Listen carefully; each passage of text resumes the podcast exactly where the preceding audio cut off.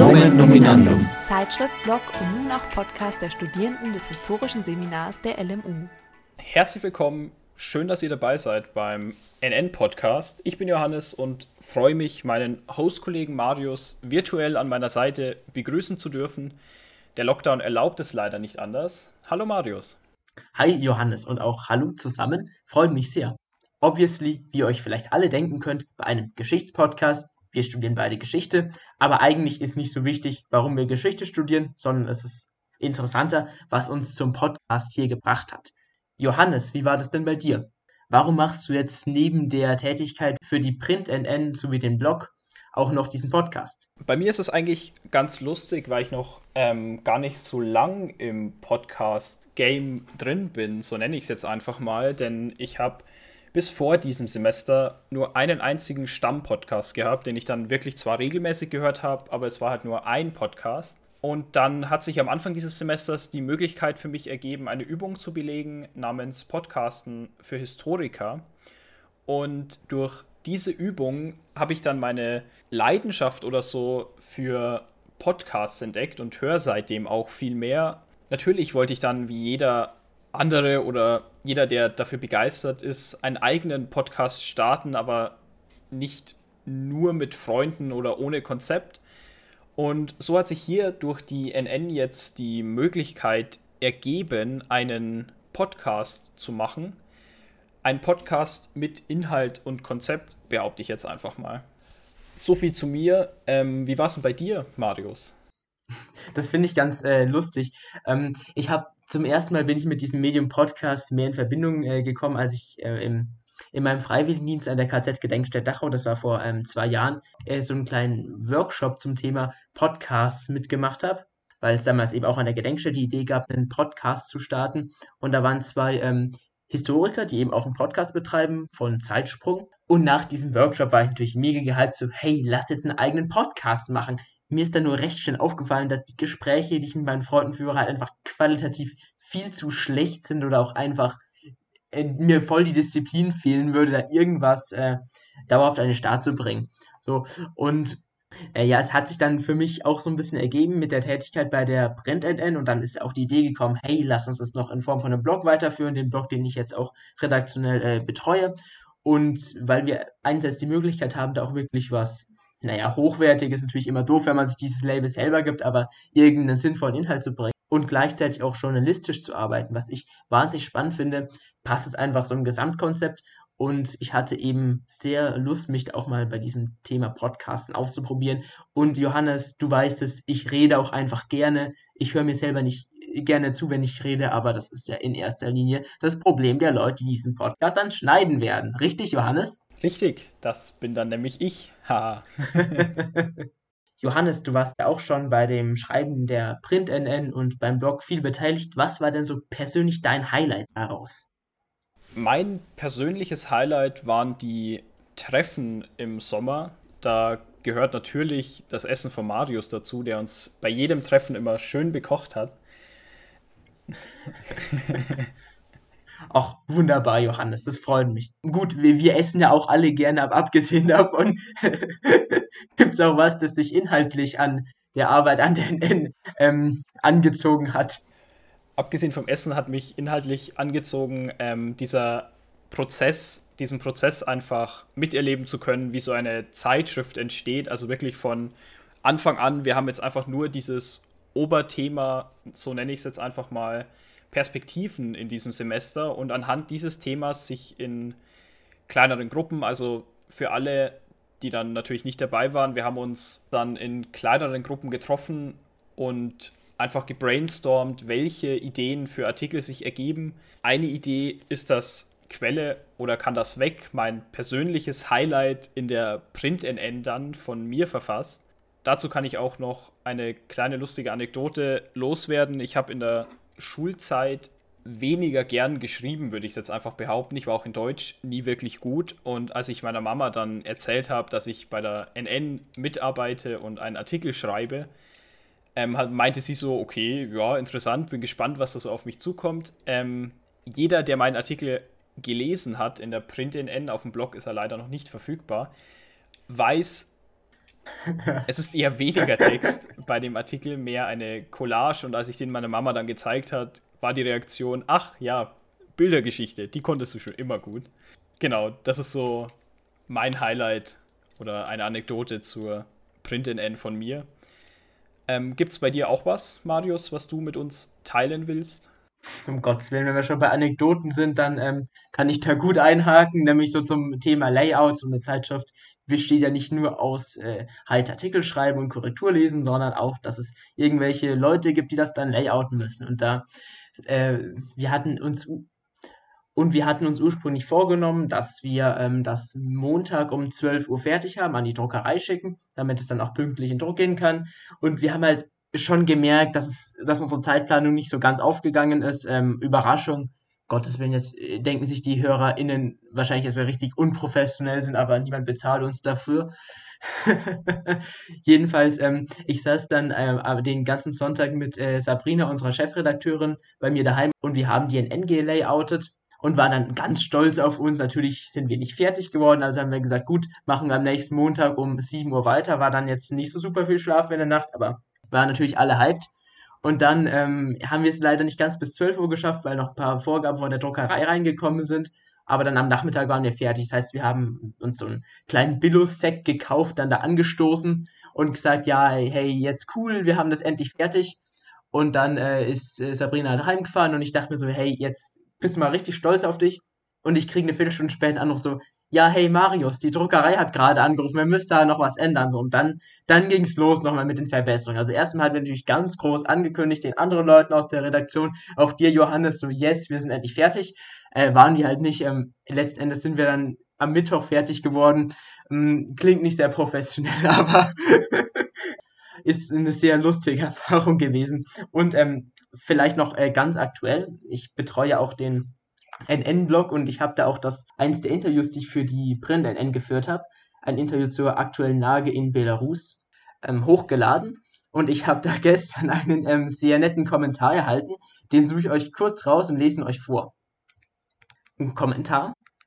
Ich sehe da keine Menschen, nur gesteuerte, finanzierte Obligationen. Hashtag Weißrussland sagt Nein zur Pädophilie im Kleid der, in Anführungszeichen, Demokratie. Tick-Tack. Wir hatten also Besuch von einem kleinen äh, Troll, wahrscheinlich mit einem Google-Übersetzer aus dem Russischen oder so. Weiß auch nicht genau. Ähm, das hat mich persönlich sehr erheitert. Äh, der Kommentar ist natürlich ähm, nicht öffentlich verfügbar, hat allerdings uns als Redaktion doch sehr belustigt und irgendwie sehe ich das dann auch als kleine Bestätigung für meine Arbeit. Ja, das, das fand ich auch sehr lustig, als ich den, als du den Kommentar mit der Gruppe geteilt hast und wir ihn gesehen haben.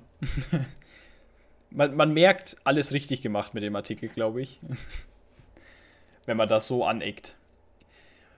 Genau, damit sind wir jetzt aber mal wirklich fertig mit der Einleitung und mit dem Content über uns, denn wir haben ja noch ein größeres Thema im Laufe des Podcasts denn wir haben jemanden interviewt, beziehungsweise mit wir meine ich natürlich Marius hat jemanden interviewt. Magst du uns kurz vorstellen, wen du denn interviewt hast? Hm, vielleicht kurz vorweg, wir hatten die Idee, dass wir in die Brände dann auch was bringen zum Thema Museumsarbeit in Corona-Zeiten unter veränderten Bedingungen. Ähm, ich habe da den Vorteil, dass ich da eine, einen recht kurzen Draht habe, da ich als festangestellter Referent an der KZ-Gedenkstätte Dachau arbeite, wo ich auch meinen Freiwilligendienst gemacht habe. Und wir haben aber gemerkt, wir haben schon das Medium-Interview in der Print.n sehr häufig äh, eingesetzt und dachten dann, hey, das wäre vielleicht eine Möglichkeit für einen Podcast. Und für diesen Podcast, dessen erste Folge ihr überraschenderweise gerade hört, äh, habe ich mich mit meinem äh, Chef getroffen, mit Steffen Just, dem Leiter der Bildungsabteilung an der KZ-Gedenkstätte Dachau. Worüber habt ihr denn genau gesprochen?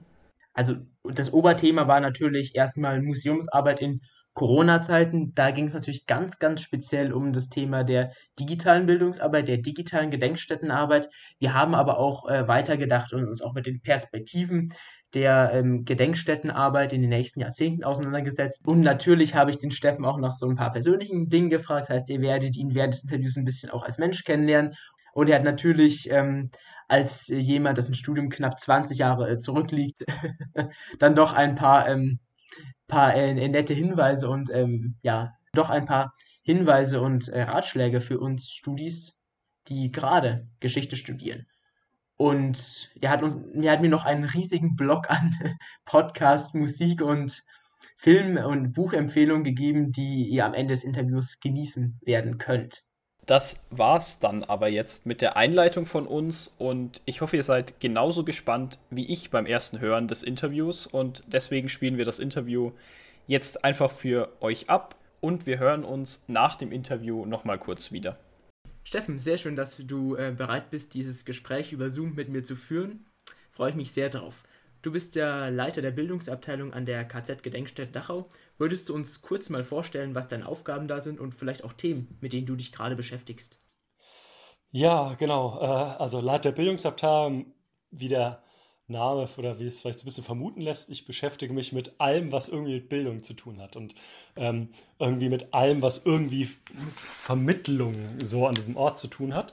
Und genau, das ist einfach äh, so mal im, im, Überblick und das Konkreten bedeutet das natürlich. Also, äh, ich bin verantwortlich für, oder meine Abteilung so, erstmal ist verantwortlich zum Beispiel für die ganzen Rundgänge, die auf dem Gelände stattfinden. Also wir haben ähm, 2019 insgesamt ähm, 11.000 Rundgänge stattgefunden auf dem Gelände und Seminare von der Gedenkstätte, aber auch von anderen Anbietern.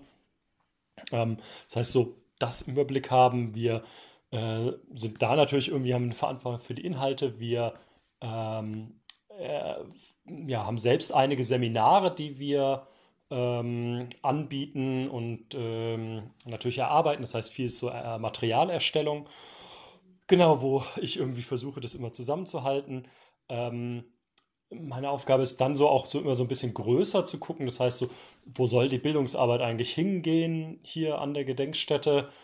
Was ist mir, also was ist, was ich wichtig finde? Ähm, und äh, da also dann beispielsweise Projekte zu beantragen, also relativ viel so Drittmittel heißt es ja dann irgendwie bei irgendwelchen Stiftungen oder äh, dem Land und so weiter, ähm, zu schauen, okay, wo kriege ich Geld her für neue Stellen, für neues Personal, für neue Ideen beispielsweise. Ähm, genau, dann Verantwortung sind die ich, Personalverantwortung, also ganz viel von dem, was ich mache, ist die Personalführung weitesten Sinne. Wir haben ähm, 70 Angestellte, Referentinnen und Referenten bei uns in der Gedenkstätte. Die sind diejenigen, die den allergrößten Teil eben diese, der Rundgänge und Seminare für uns machen. Es waren 2019 also 4.500 allein, die die Gedenkstätte gemacht hat. Und genau, ich bin da verantwortlich für deren Ausbildung, für deren Weiterbildung, äh, für alle Fragen, die die so haben. Das äh, frisst eine ganze Menge Zeit. So, ähm, ja, dazu gehört dann halt auch irgendwie sich mit so äh, personalrechtlichen Fragen auseinandersetzen. Die Frage irgendwie, was ist keine Ahnung, und äh, Sozialversicherung und sowas irgendwie das mit, mit dem Blick zu haben. Bin halt Abteilungsleiter, Mitglied der Leitungsrunde an der Gedenkstätte. Das heißt, es geht auch so um das große Ganze bei allem, was so an der Gedenkstätte passiert. Ähm, wenn, keine Ahnung, berühmte äh, Leute, besondere Besuche kommen, ähm, da irgendwie oft dran, dran beteiligt. Ähm, geht irgendwie ja, Befreiungsfeier organisieren. Also das vielleicht erstmal so als, als ganz, ganz, ganz großen, Über, großen Überblick. So. Es ist ähm, unglaublich vielfältig. Ich habe es ja gerade schon gesagt, also 70 angestellte Referentinnen und Referenten dazu. Bei mir in der Abteilung äh, sind wir, also der Bildungsabteilung, die pädagogischen Mitarbeiterinnen und Mitarbeiter, sind wir zu zehnt aktuell. Ähm, dazu kommt eben unsere Infothek, also der Besucherdienst, äh, unser Buchungsbüro und so. Und das heißt also, ich habe irgendwie so ein mittelkleines, mittelständisches Unternehmen was Bildungsarbeit macht hier, hier in Dachau, kann man sagen. Gibt es äh, bestimmte Themen, die, mit denen du dich gerade persönlich beschäftigst, inhaltlich, die dich auch besonders da fesseln, auch an diesen Ort gebracht haben? Ist ja nicht von ungefähr. also ich würde sagen, so sind so, so hm, wenn man so will, äh, zwei, zwei große inhaltliche Themen, die mich, die mich beschäftigen. Das eine ist ähm, digitale Bildungsarbeit, digitale historische Bildung, digitale Gedenkstättenpädagogik. Und das zweite ist die ähm, Verfolgung von äh, Sinti und Roma, insbesondere eben in, in, Konzentrationslagern und die Frage, wie sich diese Verfolgungsgeschichte ähm, vermitteln lässt und ähm, damit eben auch die Beschäftigung mit historischem und gegenwärtigem Antiziganismus. Zu die beiden großen inhaltlichen Themen, die mich jetzt auch schon ähm, seit ein paar Jahren begleiten die, das sind jetzt nicht unbedingt die Themen, die mich, würde ich sagen, an den, an den Ort gebracht haben oder in die Gedenkstättenpädagogik, sondern Themen, die sich dort für mich entwickelt haben. So, die sich als ich angefangen habe vor, also ich bin seit zwei Jahren an der KZ-Gedenkstätte, habe vorher acht Jahre im Max-Mannheimer Studienzentrum in Dachau gearbeitet und habe aber da eben auch schon Gedenkstättenpädagogik gemacht. Und das sind so die beiden Themen, die sich so ein bisschen als so ja, zentral herauskristallisiert haben im, im Laufe, der, Laufe der Jahre. Ähm, hier an der Gedenkstätte ist so mein aktuell irgendwie alles, was so mit Corona zu tun hat, beschäftigt mich auch noch. Also auch so Sachen wie, keine Ahnung, Hygienekonzepte beispielsweise zu entwickeln. ja, gesagt, ansonsten ist es so, ähm, was mich ansonsten so als Leiter der Bildungsabteilung eigentlich letzten zwei Jahre auch sonst stark beschäftigt hat, ist so die Frage nach Qualitätssicherung, also so die Frage, wie können wir die Vermittlungsarbeit hier vor Ort auch noch besser machen? So, und auch nochmal der Blick darauf, dass Rundgänge hier vor Ort so immer noch das zentrale Vermittlungsinstrument sind und da dementsprechend auch mal so einen, so einen starken Schwerpunkt drauf zu legen, wie wir die Qualität dieser Rundgänge beibehalten können, ähm, noch besser machen können, wir sie zeitgemäß halten können ähm, und damit verbunden auch für mich eigentlich immer so ganz stark die Frage nach so einer reflexiven Pädagogik, also mit meinen Referentinnen und Referenten daran arbeiten, eben das eigene, die eigene Vermittlungstätigkeit hier an so einem Ort immer wieder kritisch zu hinterfragen ähm, sei es sowohl auf der inhaltlichen als auch auf der methodischen Ebene. Und zu schauen, ja gesagt, wie, dass man nicht stehen bleibt äh, in, in, in dem, was man tut. Letzten Endes das ist, glaube ich, was, was mich, ja gesagt, in den letzten zwei Jahren sehr, sehr stark beschäftigt hat. Hast du vielleicht ein konkretes Beispiel für diese, für diese Reflexion der pädagogischen Arbeit an der Gedenkstätte? Mhm. Ja, also ich meine, da würde ich zum Beispiel sagen, ist der ähm, Umgang mit ähm, grundsätzlich so mit, mit also ich kann es zum Antiziganismus sagen, so mit den eigenen, den eigenen Rassismus, würde ich sagen. Also auch sich selbst zu reflektieren, dass man, dass die meisten oder viele von uns eben, mich, mich eben eingeschlossen, immer noch ähm, Mitglieder der Mehrheits- oder der, der Mehrheitsgesellschaft äh, sind oder der Dominanzgesellschaft besser gesagt, ähm, dass wir ganz stark eingebunden sind eben in, in, in Machtstrukturen, in ähm, dass wir ganz stark auch, auch profitieren eben von, von bestimmten Privilegien und das in der eigenen Arbeit eben stark nochmal noch mal stark zu reflektieren, also sich zu überlegen, ähm, wenn ich eben Bildungsarbeit beispielsweise zur Verfolgung von Sinti Roma ähm, mache, zu schauen, wie sorgt denn auch vielleicht mein, mein eigener Antiziganismus oder die Tatsache, dass ich in einer Gesellschaft lebe, in der Antiziganismus eben auch ein strukturelles Problem ist,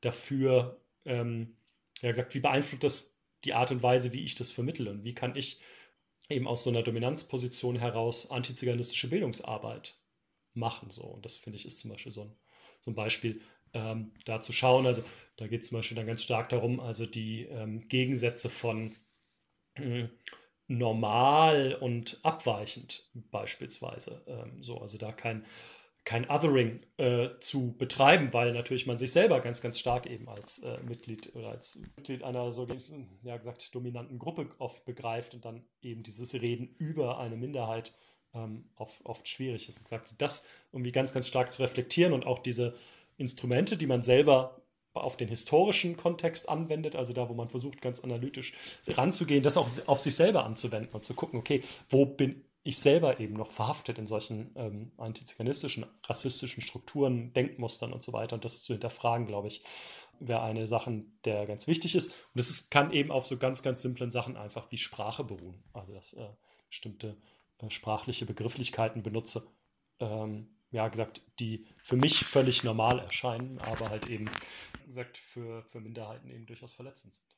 Ja, das ist ein äh, total wichtiger Aspekt und was uns auch als HistorikerInnen oder Geschichtsstudierenden, äh, das uns natürlich sehr, sehr betrifft und wo wir auf, aufgrund der, der historischen Kenntnis da auch eine gesellschaftliche Relevanz haben, würde ich jetzt persönlich sagen. Du, wir sind jetzt schon sehr tief inhaltlich rein. Ähm, was ich vielleicht dich noch gerne fragen würde, um damit die HörerInnen dich ein bisschen besser kennenlernen, wie bist du denn zu dieser Arbeit an der Gedenkstätte gekommen? Also kurz der Weg Studium in den Beruf und nun in die äh, Leitungsrolle der Gedenkstätte.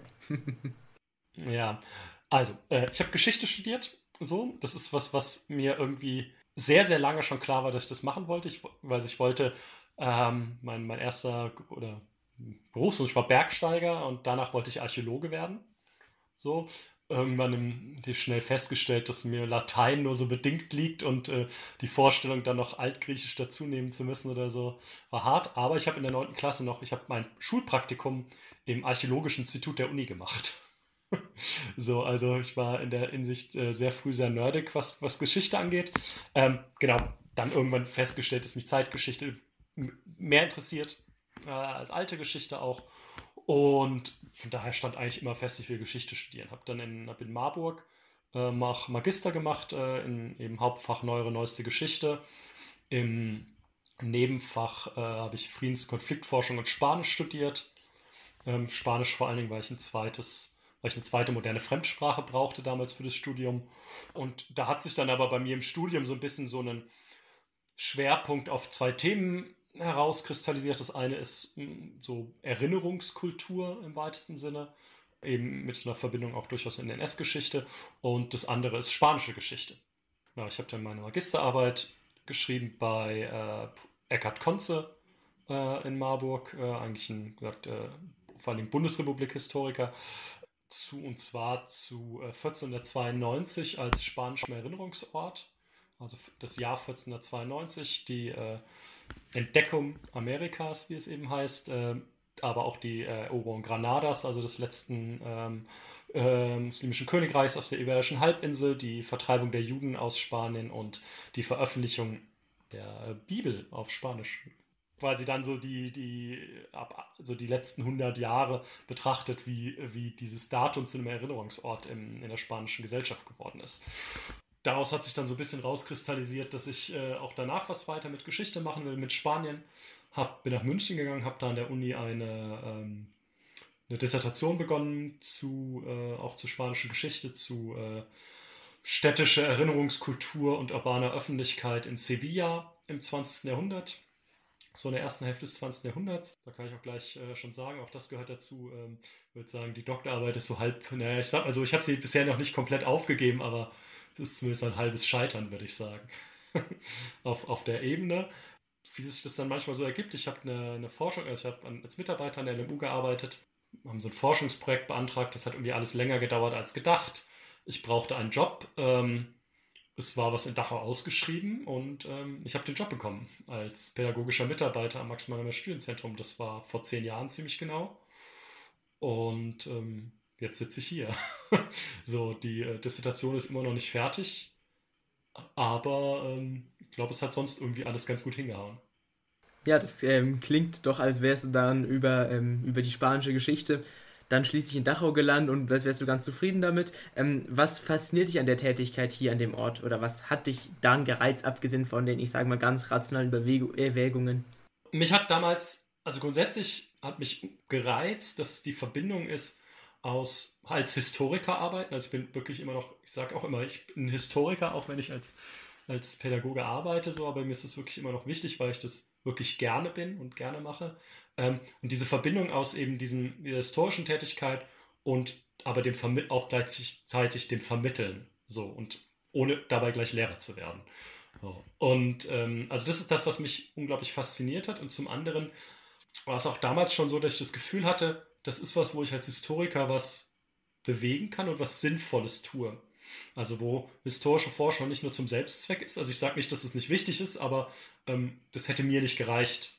Also als Historiker arbeiten vermitteln zu verbinden und gleichzeitig halt eben ähm, NS-Geschichte aufzuarbeiten, aufzuarbeiten, also da auch noch was Sinnvolles zu tun ähm, und was zu tun, wo ich das Gefühl habe, dass es ähm, auch mit der Gegenwart eben zu tun hat. So. Und das ist das, was mich bis heute auch noch fasziniert. Also diese Mischung aus äh, quasi Forschung, was gesagt, weniger geworden ist, also da habe ich auf jeden Fall nicht mehr so viel Zeit für, aber es geht schon immer noch und aber dieser totalen Praxisnähe. So, also das heißt wirklich, ähm, auch das ist natürlich in der Position, in der ich bin, weniger geworden, aber ich war auch immer wieder noch draußen und habe äh, mit einer neunten Klasse äh, zweieinhalb Stunden lang hier die Gedenkstätte äh, ja, durchquert und äh, ihnen die Geschichte des Konzentrationslagers und der Gedenkstätte erklärt, mit ihnen in Diskussion gekommen und ähm, gleichzeitig halt eben hier sitzen und auch forschen, aber gleichzeitig auch gesagt, sich um die Verwaltung kümmern, auch um so ein bisschen das große Ganze im Blick haben, um zu schauen, ähm, wie kann das, was wir hier machen, gesellschaftlich relevant sein und ähm, immer noch besser werden. So, das ist, glaube ich, so diese ganze Vielfältigkeit. Äh, das fand ich, fand ich immer spannend, ja. Ja, sehr schön. Dass die HörerInnen dich vielleicht auch noch mal ein bisschen, abgesehen von deinem ganz professionellen Arbeitshistoriker, ähm, Pädagogen, ich kennenlernen, magst du vielleicht noch ein bisschen was privat über dich erzählen? Hobbys, Tätigkeiten, mit denen du dich beschäftigst, wenn es nicht gerade um Nationalsozialismus und Antiziganismus geht? ja, kann ich vielleicht sagen, genau. Also das äh, eigentlich nur ein, ja, wobei eigentlich nur zwei, zwei, zwei Hobbys. Das eine ist, äh, ich habe einen Foodblog seit, äh, seit vielen Jahren schon. Äh, feedmeupbeforeyougogo.de heißt der. Dem trage ich mit meiner Frau zusammen und äh, wir bloggen über Rezepte, Restaurants, äh, kulinarische Reiseberichte und so weiter. Und das ist ein, äh, ein sehr guter Ausgleich zu dem Thema. Also wir reden bei uns in der Abteilung auch oft über Psychohygiene, so, also wie geht man damit um, an einem Ort zu arbeiten und sich mit, ja, also man muss ja auch sagen, mit Massenmord zu beschäftigen, irgendwie im, im Alltag oft auch. Und äh, da als Hobby was, einen Ausgleich zu haben, was völlig anders ist, finde ich, äh, hat mir persönlich sehr, sehr geholfen in den letzten Jahren immer auch. Und was anderes Musik, äh, genau, war schon lange sehr musikbegeistert gewesen. Ich habe mein Studium über immer Konzerte organisiert, auch mit einer, einer Gruppe in Gießen zusammen. Ähm, in, in verschiedenen Läden. Und genau, und jetzt aktuell ist es so, dass ich mit einem äh, Freund zusammen die äh, bei StayFM, das ist ein Internetradiosender in Augsburg, äh, einmal im Monat eine Radiosendung mache, die Chemtrail Brothers, wo wir äh, immer über, ja gesagt, die zu verschiedenen Themen Musik aus zu den Bereichen Indie, Hardcore, Metal, äh, Singer, Songwriter, Emo und so weiter spielen. So, genau, äh, für mehr ist keine Zeit. Ja, sehr cool. Dann haben die HörerInnen ja auch direkt ein paar Hinweise, die sie in den nächsten Wochen oder in einem sehr langweiligen Zoom-Meeting sich zu Gemüte führen können. Sehr schön. Äh, Feed Me Up Before You Go Go, auch eine persönliche Empfehlung von mir, sehr empfehlenswert. Ähm, das Shakshuka-Rezept ist ungeschlagen, nicht mal vom Jerusalem-Kochbuch. Jetzt ähm, wollen wir aber dann ganz konkret und auch inhaltlich werden. Denn klar steht dieses Jahr die gesamte Arbeit unter den großen Vorzeichen der ähm, Corona-Pandemie und ich erinnere mich noch, dass als wir im März diese ganzen Schließungsnachrichten hatten, den ersten ähm, Shutdown, dass dann natürlich auch die Befreiungsfeier zum 75. Jubiläum der Befreiung des Konzentrationslagers Dachau abgesagt wurde. Könntest du den HörerInnen kurz erklären, was durch diese Absage auch ähm, verloren geht und warum solche Feiern heute auch relevant sind oder relevant wären? Ja, also die, die Absage des 75. Jahrestages, würde ich sagen, war in erster Linie deswegen so ein schwerer Schlag, weil es für uns nochmal die Gelegenheit gewesen war, wäre in ganz großem Maße Überlebende einzuladen. So, also das ist mit, kann, mag sich das vielleicht nicht so, nicht so vorstellen, warum man das nicht jedes Jahr in so einem großen Maße macht, aber es ist natürlich einfach auch unglaublich viel Aufwand. Also die ähm, Überlebenden, die es noch gibt, sind verstreut über die gesamte Welt, ähm, sind oft sehr, sehr alt. Also wir reden jetzt hier eher 85 plus.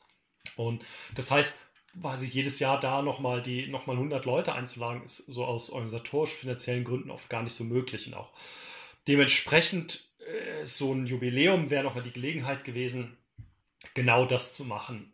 Und das ist einfach weggefallen. Also da hatten wir natürlich sehr viel Programm einfach drumherum geplant für, für diese Leute. Es hätte auch einen ganzen Nachtag lang auch wirklich wir geplant, so eine Werkstatt der Erinnerung haben wir es gedacht, Zeitzeugengespräche auf dem Gelände ähm, ganz, ganz viele Parallelen, wo man wirklich so in ganz kleinen Gruppen nochmal hätte mit den, mit den Überlebenden sprechen können.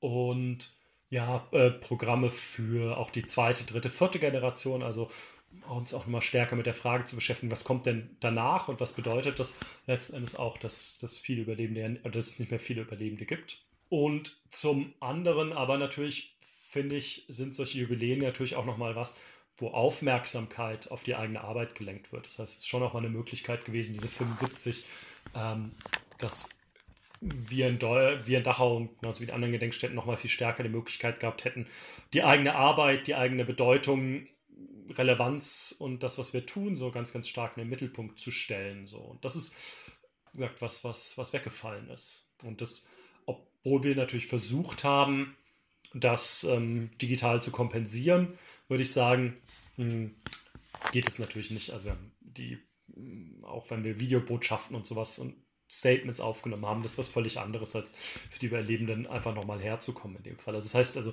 das ging leider, also da ging es wirklich leider nur zum Teil, genau diese Punkte zu kompensieren.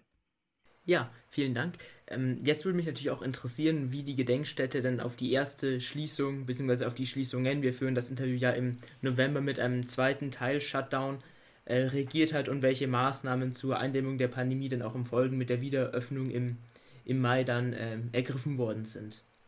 Also wir haben in der, bei der ersten Schließung im, im März irgendwie das erste, was wir gemacht haben, wir mussten irgendwie alternative Kommunikationsstrukturen aufbauen. Haben wir irgendwie, das war so das Erste, irgendwie zu gucken, äh, wie vernetzen wir uns denn jetzt plötzlich alle, wenn wir jetzt im Homeoffice sitzen oder äh, uns hier nicht mehr, nicht mehr täglich sehen, auch die, wenn keine Rundgänge mehr stattfinden und so weiter. Ähm, genau, das ging erstaunlicherweise sehr gut. Wir haben mit den unseren Referentinnen und Referenten irgendwie, glaube ich, eine Woche nach der Schließung sofort eine erste große Videokonferenz gemacht mit, mit 60 Leuten.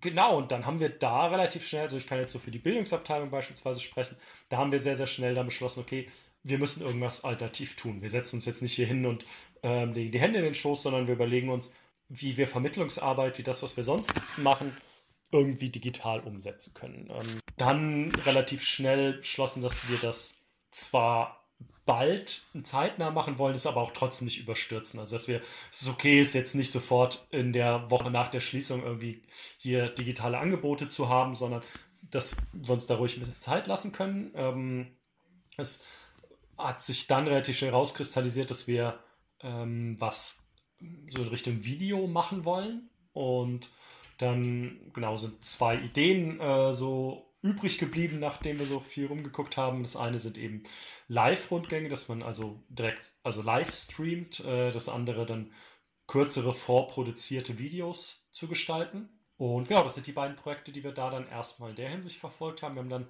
gleichzeitig noch äh, ein Audioprojekt kurz danach angefangen. Ähm, äh, die Dachauer Tonspuren heißt es, wo wir also, ja gesagt, so ein bisschen wie ein Podcast, aber eben nicht über einen RSS-Feed abrufbar, sondern ausschließlich bei uns auf der Webseite ähm, kurze Audioformate zu, äh, zu Gedenkstätten-Themen gemacht haben. Dazu parallel liefen dann auch eben die, äh, die digitalen Angebote zur Befreiungsfeier, sodass wir da so ein digitales Portal erstellt haben.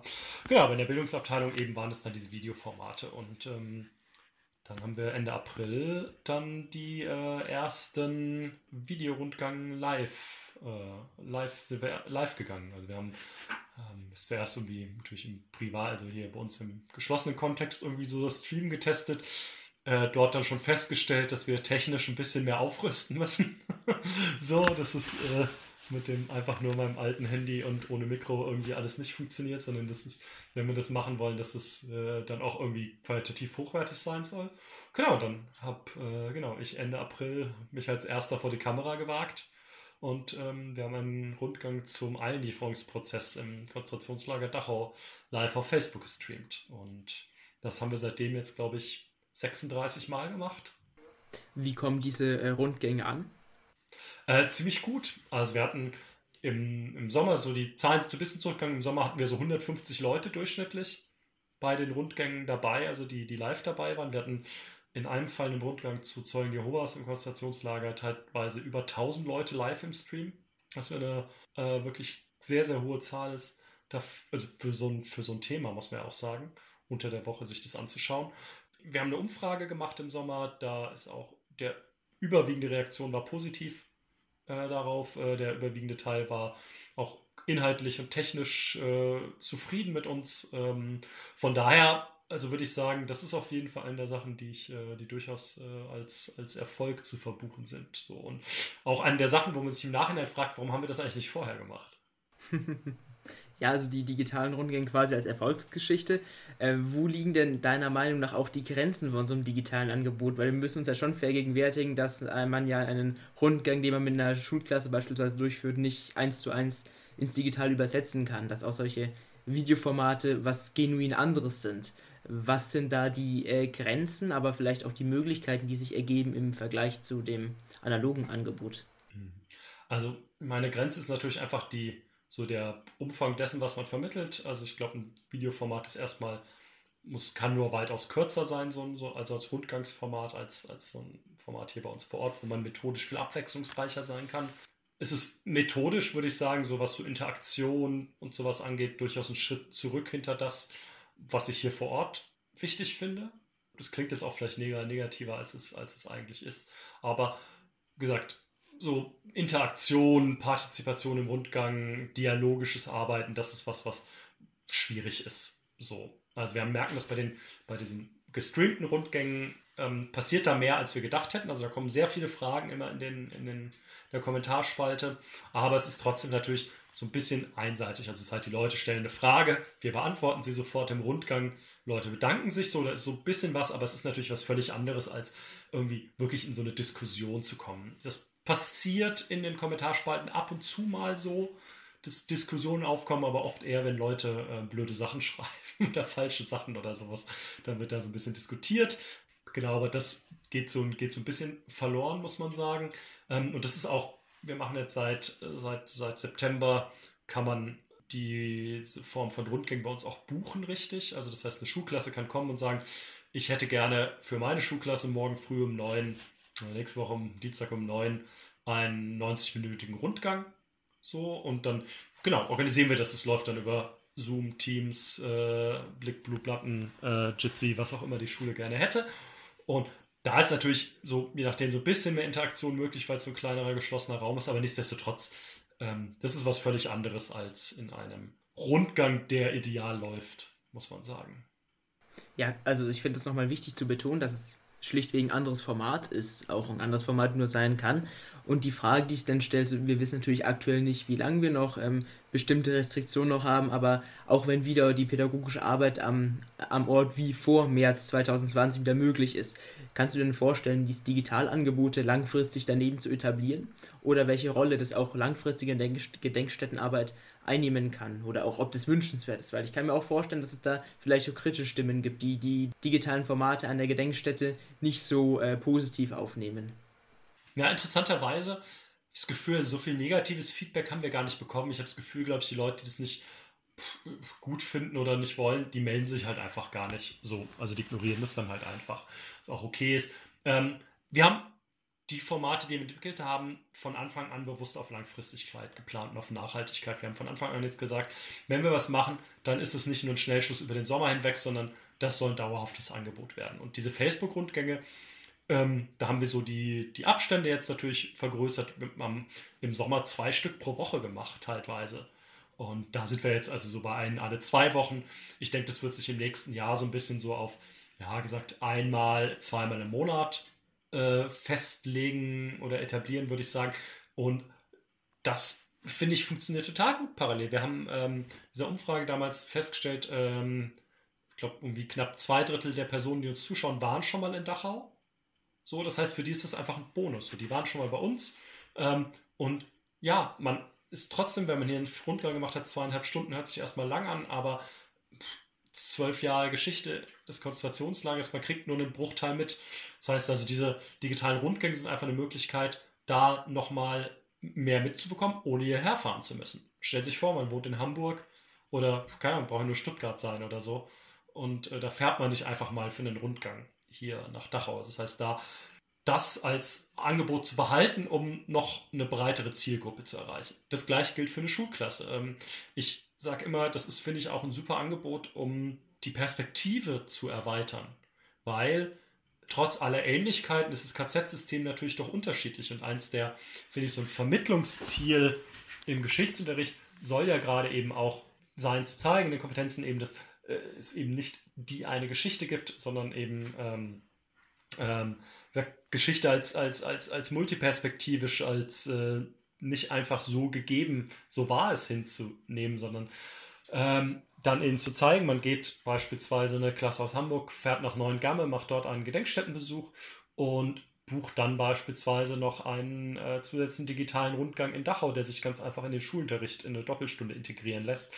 Und man hat dann einfach plötzlich noch eine vergleichende Perspektive da drin als Lehrerinnen und Lehrer für seine Klasse so. Und das ist, glaube ich, oder hoffe ich ehrlich gesagt, dass das ähm, gerade auch Lehrkräfte als eine Möglichkeit sehen. Und das zweite ist natürlich Internationalität einfach nochmal. Also wenn wir so sehen, dass wir bei unseren Angeboten oft eben Leute aus vielen verschiedenen Ländern da haben und dann plötzlich äh, dort Angebote haben zu können, bei denen äh, Leute aus äh, ganz Europa in so einem Meeting zusammengeschaltet sind. Das finde ich ist eine unglaubliche Möglichkeit, die der analoge Besuch ja gar nicht so bietet. Also von daher, ja, äh, die Rundgänge werden definitiv, also die digitalen Angebote sind, sind da zu bleiben. Finde ich einen spannenden Ansatz, die Digitalangebote komplementär oder ergänzend zu den bestehenden pädagogischen Angeboten zu nutzen, zur Museumsarbeit, zur Bildungsarbeit und dadurch eben auch die, wie du gesagt hast, Perspektiven zu erweitern. Das passt tatsächlich sehr gut zu unserem aktuellen Thema, weil unsere aktuelle NN das Thema Perspektiven hat. Insofern hast du hier das Stichwort in den Mund genommen, ohne dass ich es erwähnen musste. Finde ich einen sehr schönen Bezug. Ich würde gerne noch konkret auf ein äh, digitales Projekt eingehen, das auch schon vor Corona geplant war, nämlich ähm, Zeitzeugen-Hologramme. Möchtest du dazu kurz erläutern, was es für ein Projekt ist? Wir haben vor ein paar Wochen im Oktober hier ähm, eine Woche lang sogenannte also, ähm, 3D-Zeugnisse gezeigt, wie es in diesem, diesem Fall heißt. Das ist ein Projekt äh, auch der, der LMU. Ähm, das heißt äh, LEDIS, Lernen mit digitalen Zeugnissen, äh, an der Deutschdidaktik und der Politikwissenschaft, glaube ich, angesiedelt das ist das halt eben, was so landläufig immer so ein bisschen als Hologramme beschrieben wird. In diesem Fall handelt es sich einfach, wenn man so will, um wirklich einen 3D-Film. Man hat also, wenn diese, ähm, es handelt sich um Aufnahmen von zwei Überlebenden. Das eine ist Abanaor, selber ähm, ein Dachau-Überlebender, ähm, vor allem in Kaufringen, eben einem der Außenlagerkomplexe inhaftiert gewesen. Und ähm, zum anderen ähm, Eva Umlauf, die als, äh, als Kind in Auschwitz äh, war, als Säugling vor allem. So, und äh, genau, die beiden äh, sind interviewt worden über mehrere Tage hinweg, ähm, also jeden Tag, und denen sind, ich weiß gar nicht die Zahl, über 1000 Fragen gestellt worden. So, zu äh, ihrem Leben, zu den Hafterfahrungen, zu ihren Erinnerungen an die Lagerzeit, äh, Verfolgungsgeschichte und so weiter und so fort. Und das wurde mit einer 3D-Kamera aufgenommen und diese ganzen Fragen, Antworten sind in einzelne Schnipsel unterteilt und mit einer Spracherkennungssoftware verbunden. So, nun ist es so, dass man nun dieses digitale Zeugnis, was dort auf einem roten Sessel sitzt, man hat eine 3D-Brille auf und sieht also in 3D diese Person. Und dann stellt man eine Frage, die Spracherkennungssoftware registriert diese Frage und wenn es eine Antwort gibt, dann äh, kriegt quasi wird der entsprechende Videoclip abgespielt. Das heißt, man unterhält sich in einem gewissen Sinne mit diesem Zeugnis. Es gibt ein zweites ähnliches Projekt, das ist die ähm, von der Schwa Foundation, das heißt äh, New Dimensions in Testimony, ist ein amerikanisches Projekt. Äh, das trifft mehr diesen Hologrammbegriff. Also da wird es mit, ähm, mit sehr vielen Kameras, mit so einer Hologrammtechnik aufgenommen und dann mit so einer Hologramm also Hologrammtechnik heißt es halt eben auf eine Bühne projiziert, so dass es das sieht in der Tat dann so ein bisschen nach, äh, nach, nach Star Wars aus. In dem, in dem Fall muss man sagen. Sagt, bei dem, was wir hier in Dachau zu Gast hatten, bei dem Projekt, ähm, sagt, sieht halt aus wie ein 3D-Film. Du hast ja vorher, als wir über die abgesagte Befreiungsfeier gesprochen haben, da hast du ja betont, dass die Begegnung mit den Zeitzeuginnen und Zeitzeugen einen entscheidenden äh, Mehrwert für die pädagogische Arbeit be äh, beinhalten kann. Jetzt, wo in diesen nicht Hologramm, wie du ja schön präzisiert hast, sondern 3D-Filmen mit den ZeitzeugInnen ähm, da dieser persönliche Begegnung entfällt, wo ist da der Mehrwert dieses äh, technischen Gadgets, dieser, man könnte vielleicht jetzt ein bisschen pejorativ sagen, Spielerei?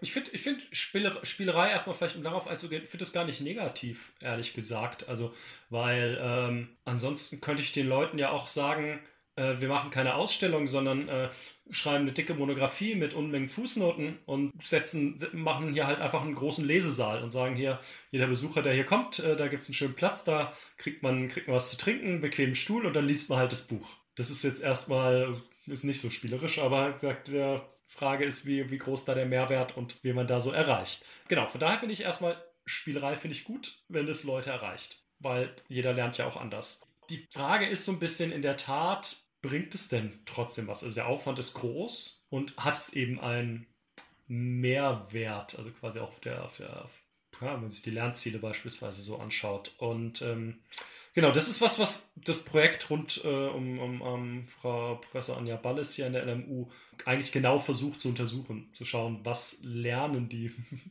Besucherinnen und Besucher eigentlich damit, wenn sie sich das, sich das anschauen. Ich meine, ich, ich finde, man soll das um, gar nicht unbedingt gegen, gegen die Begegnung mit, mit, mit lebenden Menschen ausspielen, weil da geht es ja gar nicht darum, jemanden zu ersetzen. Also es geht bei, bei keinem dieser Projekte ist das Ziel zu sagen, okay, jetzt haben wir irgendwie diese Aufnahme von dir gemacht, jetzt brauchst du, äh, braucht Herr Ohr nicht mehr äh, vor Schulklassen sprechen.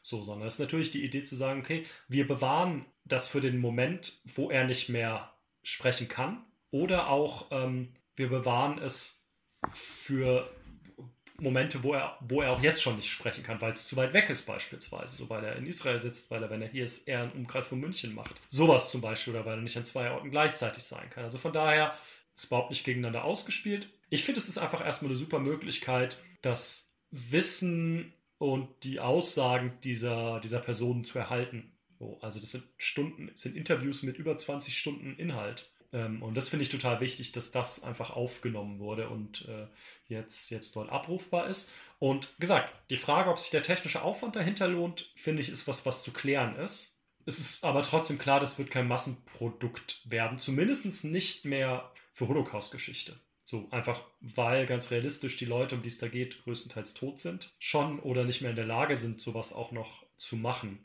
So. Ähm, und wir sowieso nur noch bestimmte Zielgruppen erreichen, also bestimmte Gruppen von Überlebenden erreichen. Wenn man sich anschaut, die Überlebenden der, der ersten Jahre, die ähm, politischen Gefangenen der, der ersten Jahre, die sind alle schon tot. Da gibt es niemanden mehr, den man interviewen kann. Das sind jetzt vor allem die Leute, die als, als junge Menschen noch in den Lagern waren, äh, die überhaupt eine Möglichkeit haben, dort, ähm, dort interviewt zu werden.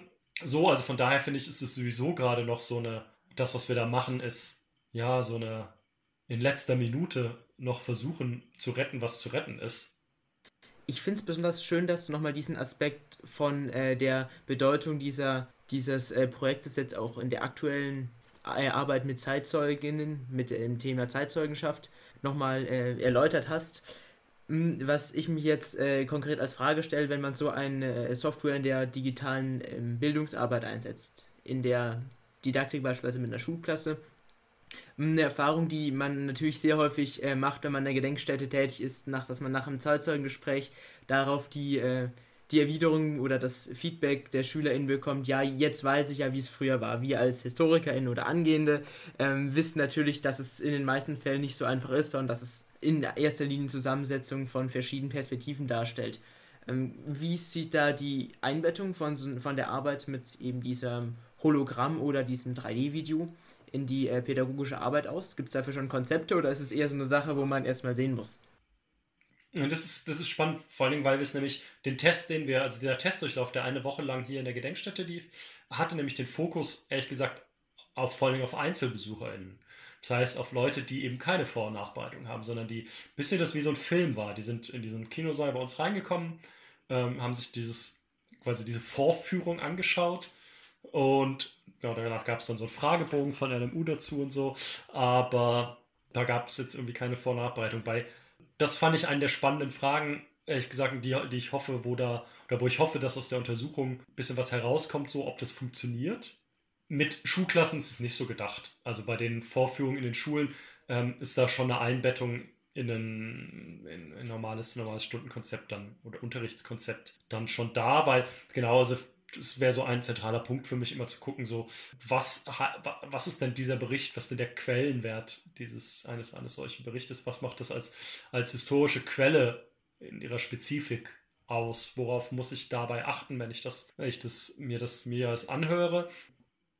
Das habe ich, als ich war in Chicago vor zwei Jahren und habe mir da ähm, Holocaust-Museum in Illinois, in, in Suki, ein, diese Hologramme angeschaut. Die, die haben dort äh, sieben verschiedene, die dort äh, in so einem Kinosaal extra für gebaut laufen, immer nach, also in, immer, quasi immer jede Woche ein, ein anderes.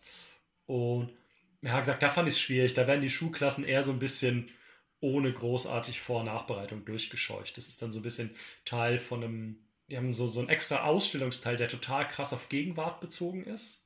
So, also in dem es dann irgendwie um alles geht, von äh, Recht auf Alphabetisierung bis Kinderarbeit äh, und so. Also das ist schon, und, und Homophobie, also schon sehr, sehr breit gefasst und ähm, also wo mich auch, wo, das, was mich nicht so richtig überzeugt hat, die Verbindung zwischen den beiden Sachen und ähm, die hatten aber auch nicht groß Zahlen oder Infos bisher dazu, ob das jetzt eigentlich klappt oder nicht oder so. Also von daher aus der Erfahrung von analogen Zeitzeugengesprächen würde ich sagen, es braucht diese Vor- und Nachbereitung eines solchen Gesprächs. Und das ist erstmal so ein bisschen egal, ob das jetzt äh, digital ist äh, oder nicht. Das einfach nur so hinzuklatschen und zu hoffen, dass äh, die Begegnung mit dem Überlebenden oder der Überlebenden ähm, jetzt irgendwie so eine magische Wirkung hat. Pff, das finde ich schwierig.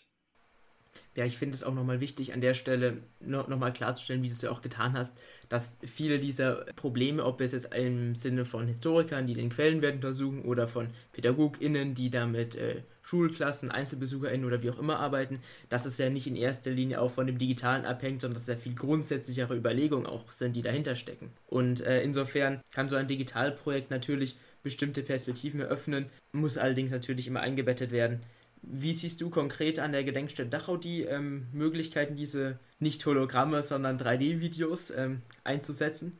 Wie ist es geplant im, in der Pädagogik und auch in der, in der Ausstellung?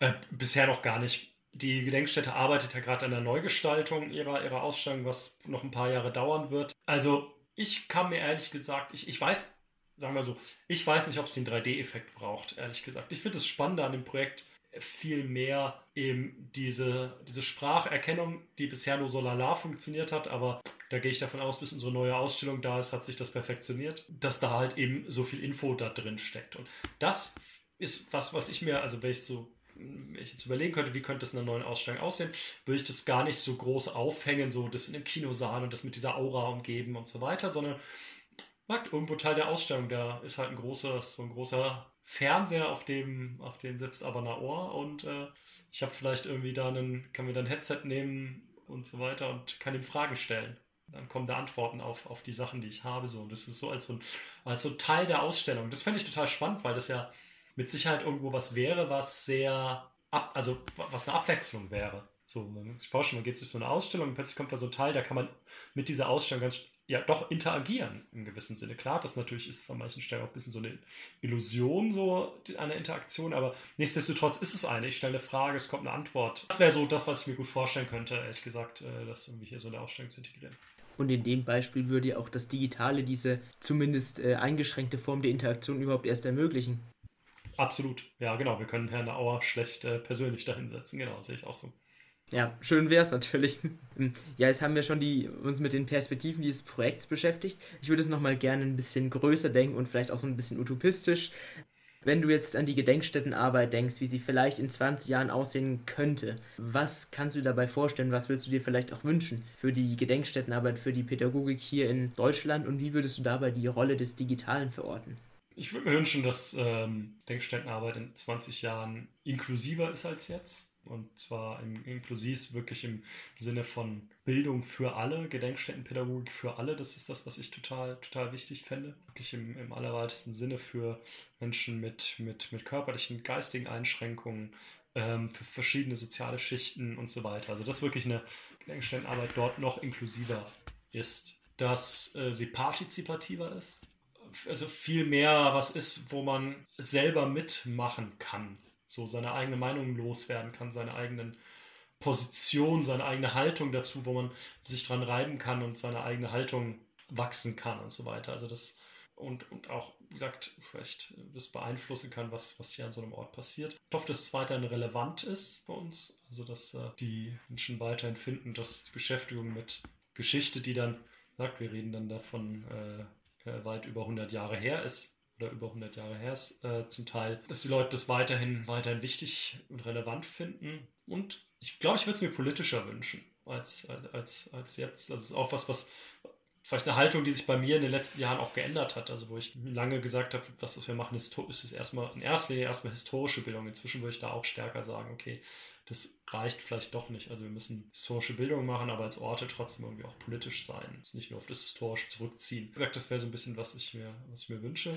Könntest du noch mal kurz erläutern, was für dich politischere Bildungsarbeit heißt, sozusagen weggehen von der bloßen historischen Bildungsarbeit?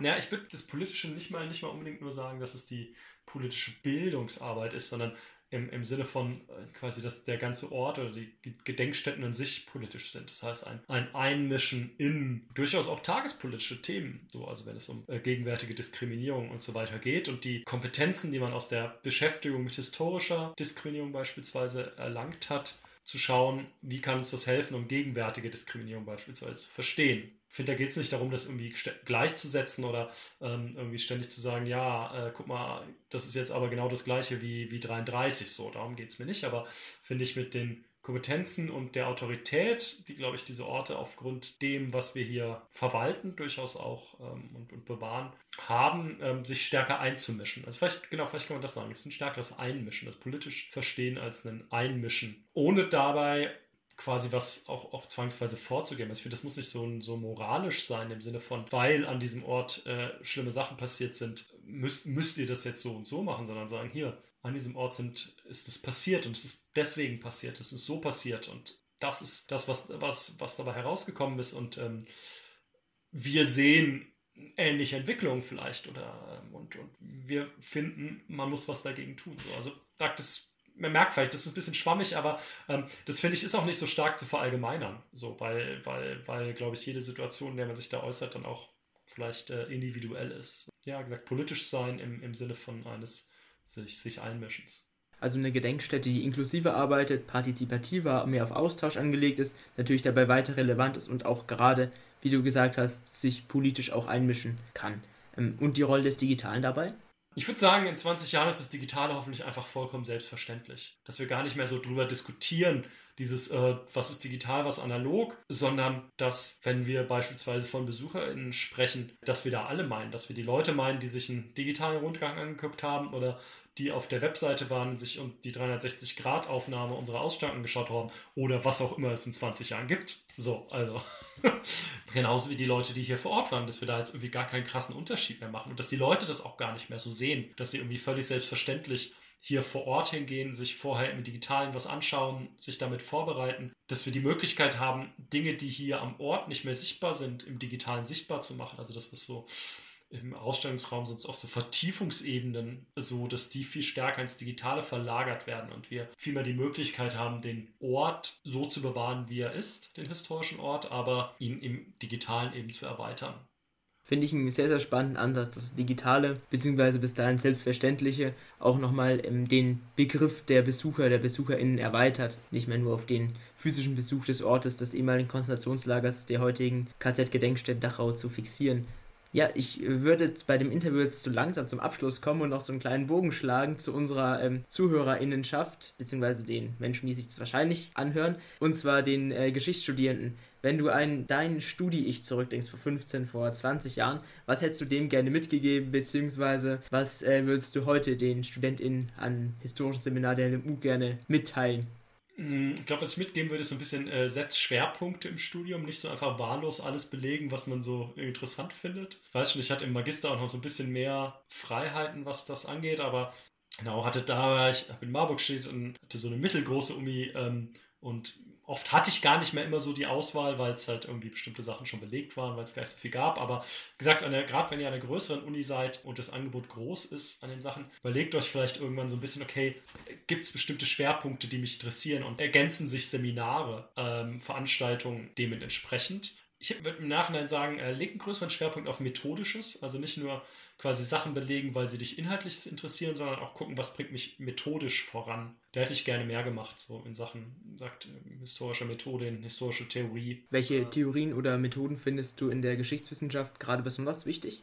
Boah, ehrlich gesagt, oder das, das ist eine gemeine Frage, weil man hier so in, natürlich so ein, so ein bisschen aus der, äh, aus der, aus, der, aus einem ganz krassen Forschungsding Ding raus bin, muss sagen. Aber ich würde sagen, äh, dann setze ich Sachen äh, so in Richtung Digital Humanities, finde ich, finde ich wichtig. Also auch das, finde ich, könnte Geschichtswissenschaft noch, also sagt so von meinem Eindruck her, noch, noch mehr machen. Aber wie gesagt, ich bin natürlich da jetzt auch in dem ganz krassen Forschungsding nicht mehr so drin. Wie gesagt, digitale Methoden, also damit, also wirklich auch in dem Sinne von mit Big Data arbeiten, mit, ähm, also selber, selber programmieren können und sowas. Also das sind, glaube ich, glaube ich, Sachen, die ich die ich da wichtig finde.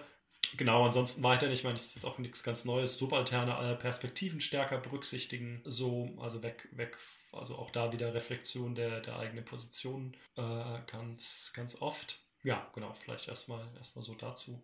In meinem äh, Studi ich sagen, äh, schieb Hausarbeiten nicht auf. Ich glaube auch, das ist im, weiß ich, ich glaube, es ist im Bachelorstudium ein bisschen, bisschen schwieriger geworden, als es im, im Master, ach, im, im Magister noch so war. Aber tut es nicht. Ich kann es euch nur raten. Das nervt furchtbar, wenn man kurz vor der Zwischenprüfung oder dann vor der Bachelorprüfung sitzt und plötzlich irgendwie äh, darauf angewiesen ist, dass der Professor die Hausarbeit, die man natürlich viel zu spät abgegeben hat, irgendwie so anderthalb Jahre zu spät, äh, jetzt plötzlich auch noch korrigieren muss und so.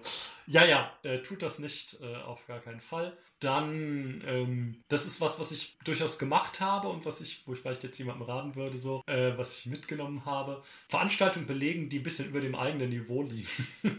so zu dem Zeitpunkt, also wo man eigentlich vielleicht noch im Studium ein bisschen zu früh für dran ist.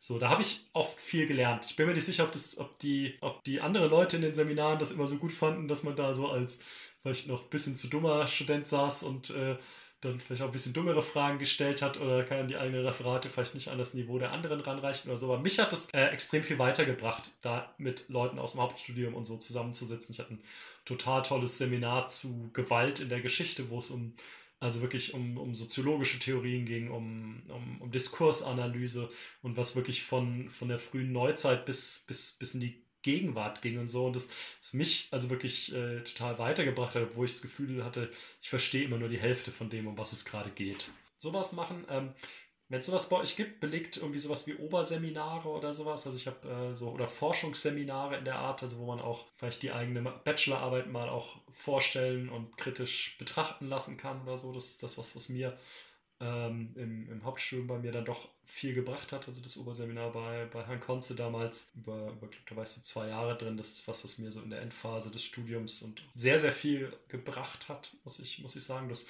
und das muss man auch sagen, ich meine, das war ein Bonus, das war nichts, wofür es irgendwie Punkte gab oder so, sondern nur so noch dazu gemacht hat, aber wo, wie gesagt, äh, ich viel, viel auch über das Fach so gelernt habe was ich mir selber raten würde, wäre wahrscheinlich irgendwie so Praktika machen. Deshalb, ich gehöre noch zu einer Generation, ich habe das quasi gar nicht gemacht. Aber ich habe halt, ich habe viel Jugendarbeit gemacht. Ich war bei den Pfadfindern ganz lange, habe äh, bei einer kleinen Pfadfinderschaft in der Bundesführung gewesen, habe also Sommerlager organisiert, Ausbildungen gemacht für, für Gruppenleitungen und sowas alles. Das heißt, das war so ein bisschen meine Praktika, kann man vielleicht sagen. Im Nachhinein hat es schon alles geklappt, aber da würde ich so ein bisschen sagen, ja, hätte ich vielleicht irgendwie auch nochmal so ein, zwei Sachen machen können.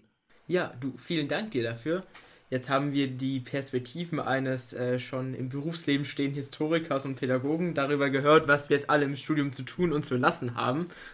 oh ja, fällt gerade ein. Vielleicht eine Sache kann ich dazu jetzt doch nochmal sagen. Ich glaube, mein Lebenslauf ist vielleicht auch ein ganz gutes Beispiel dafür. Ich wusste zwar immer, dass ich Historiker werden will, aber ich hätte, glaube ich, noch bis kurz vor Ende meines Studiums gar nicht voraussagen können, wo ich jetzt gelandet bin. So, das finde ich, auch nochmal wichtig. Also Ortsschwerpunkte setzen und so weiter und so fort. Also ähm, ich war mir lange nicht klar, wo ich eigentlich hin will mit dem, was ich will. Und das finde ich ist auch okay. Genau, also von daher da offen bleiben und ähm, sich, ja, offen, offen bleiben für das, was kommt, ist, glaube ich, auch nochmal noch mal wichtig. Und äh, ja, gesagt, zu, zu wissen, es gibt äh, auch da draußen viele, viele Jobs für Historiker und Historiker, die, ja, die man vielleicht im Studium auch gar nicht so denkt. Das ist doch zum Abschluss eine sehr ermutigende Perspektive. Genau, meine erste Rückfrage wäre ganz einfach, ob es einen Aspekt gab im Interview, den du besonders spannend fandest? Mhm, da würde ich tatsächlich gerne zwei Dinge nennen. So erstmal dieses Konzept von dem, wie hat Steffen genannt, dieses, die Gedenkstätte soll sich einmischen, auch als politischer Ort, wo man, wie hat er gesagt, ähm, auch seine Meinung loswerden kann. Das finde ich gerade dahingehend sehr spannend, dass es ja auch so eine pädagogische Stoßrichtung ist, ähm, nicht einfach nur zu lehren, sondern ähm, wirklich in, durch einen Austausch von beiden Seiten sich da auch äh, Aspekte zu erschließen. Und das ist, glaube ich, generell so ein tiefer liegendes Verständnis, dass historische Bildungsarbeit, gerade wenn es um solche Themen wie Nationalsozialismus geht, äh, nicht unpolitisch sein kann. Und dass insofern davon auch der Rückschluss kommen kann, dass es äh, ein in irgendeiner Form politischer Ort sein kann und vielleicht sogar sein muss. Ich denke, dass wir im aktuellen gesellschaftlichen Diskurs schon sehen, dass die Gedenkstätten, ob sie wollen oder nicht, politische Orte sind oder zu politischen Orten gemacht werden um sich dieses Verständnis einfach nochmal vor Augen zu führen, weil man das, weil ich das in meiner alltäglichen Arbeit an der Gedenkstätte ja auch äh, e-, eher nur im Hinterkopf habe. Und grundsätzlich fand ich auch sehr spannend, wie er ähm, ausgeführt hat, dass man das, dass, dass man den Begriff von BesucherInnen viel weiter denken kann. Nämlich, dass ein Besuch nicht einfach das physische Betreten der Gedenkstätte ist, sondern auch sich im Internet mit den ähm, Inhalten auseinanderzusetzen. Und diesen, dieses ganze Konzept weniger starr zu fassen, sondern viel, viel weiter zu denken. Das fand ich sehr, sehr spannend, weil es ja auch dieser Blick in die Zukunft war, die Perspektive der Gedenkstättenarbeit in einigen Jahren, in 20 Jahren. Als du uns als Referent über die Gedenkstätte Dachau geführt hast im Zuge eines Rundgangs der Fachschaft Geschichte, haben wir auch ein wenig über eben 3D-Filme diskutiert und du hast mir ja auch Bedenken gegenüber geäußert. Worin bestehen diese denn? Ja, ich muss da vielleicht voranschieben, dass das Interview mit Steffen ja doch geholfen hat, das ein bisschen zu differenzieren. Einerseits mal dieses Medium der in Anführungszeichen Hologramme, Beispiel Shoah Foundation in Chicago hat er auch erzählt, sowie dann diese 3D-Filme. Ich glaube dennoch, dass die 3D-Filme ähm, dann einfach das Problem mit sich bringen, das ist in dem Gespräch auch ein bisschen angeklungen, ich befürchte, dass dadurch eine Art von Authentizität vorgetäuscht wird, dass man versucht, dieses Format der Zeitzeugenschaft, die Begegnung mit der Zeitzeugin, dem, dem Zeitzeugen irgendwie hinüber zu retten, was aber nicht funktionieren kann, meiner Meinung nach. Und Steffen differenziert es ja auch dahingehend aus, dass er sagt, es geht nicht darum, dieses Format einfach rüberzuziehen, sondern was anderes zu machen. Ich glaube aber tatsächlich, dass es andere Möglichkeiten gibt, diese Menschen und ihre Perspektiven kennenzulernen. Das, da spreche ich insbesondere von Ego-Dokumenten und da muss es nicht nur um Literatur äh, gehen, sondern es kann, können auch Zeugnisse in Form von Kunst sein. Und äh, da kann man auch ganz viel mit Archivpädagogik arbeiten. Das sind natürlich andere Formate. Klar geht es da nicht darum, in irgendeiner Form dieses Medium der Zeitzeugenschaft zu ersetzen. Das ist ja auch vollkommen richtig. Ich glaube aber, dass es äh, die Gefahr mit sich birgt, sich dann auch methodisch so ein bisschen darauf auszuruhen, weil man ja irgendwie dann noch Zeitzeugen hat. Und die Gefahr sehe ich äh, natürlich nicht, wenn man da äh, auch einen methodischen Einfallsreichtum hat. Aber trotzdem glaube ich, dass diese auch aus meiner persönlichen Erfahrung die Begegnung mit einem wirklichen Zeitzeugen wirkt einfach sehr, sehr stark und prägt. Und ich habe die Befürchtung, dass wenn das nicht richtig aufgefangen wird, gerade bei EinzelbesucherInnen, die ohne Vor- und Nachbereitung in die Gedenkstätte kommen, dass äh, das eine Wirkung ähm, beabsichtigt, die vielleicht im pädagogischen Gesamtkonzept oder im musealen Gesamtkonzept nicht unbedingt äh, zielführend ist. Hast du denn durch dieses Gespräch dann trotzdem neue Perspektiven kennengelernt? Interessanterweise ja, nämlich ähm, diese Kritik, die ich gerade geäußert habe, die ist von einem sehr, man könnte sagen, idealistischen Standpunkt ausgedacht, die davon ausgeht, dass äh, EinzelbesucherInnen, natürlich auch Schulklassen, immer wunderbar vor- und nachbereitet werden. Aber wenn wir ganz ehrlich sind, ähm, das findet ja nicht statt.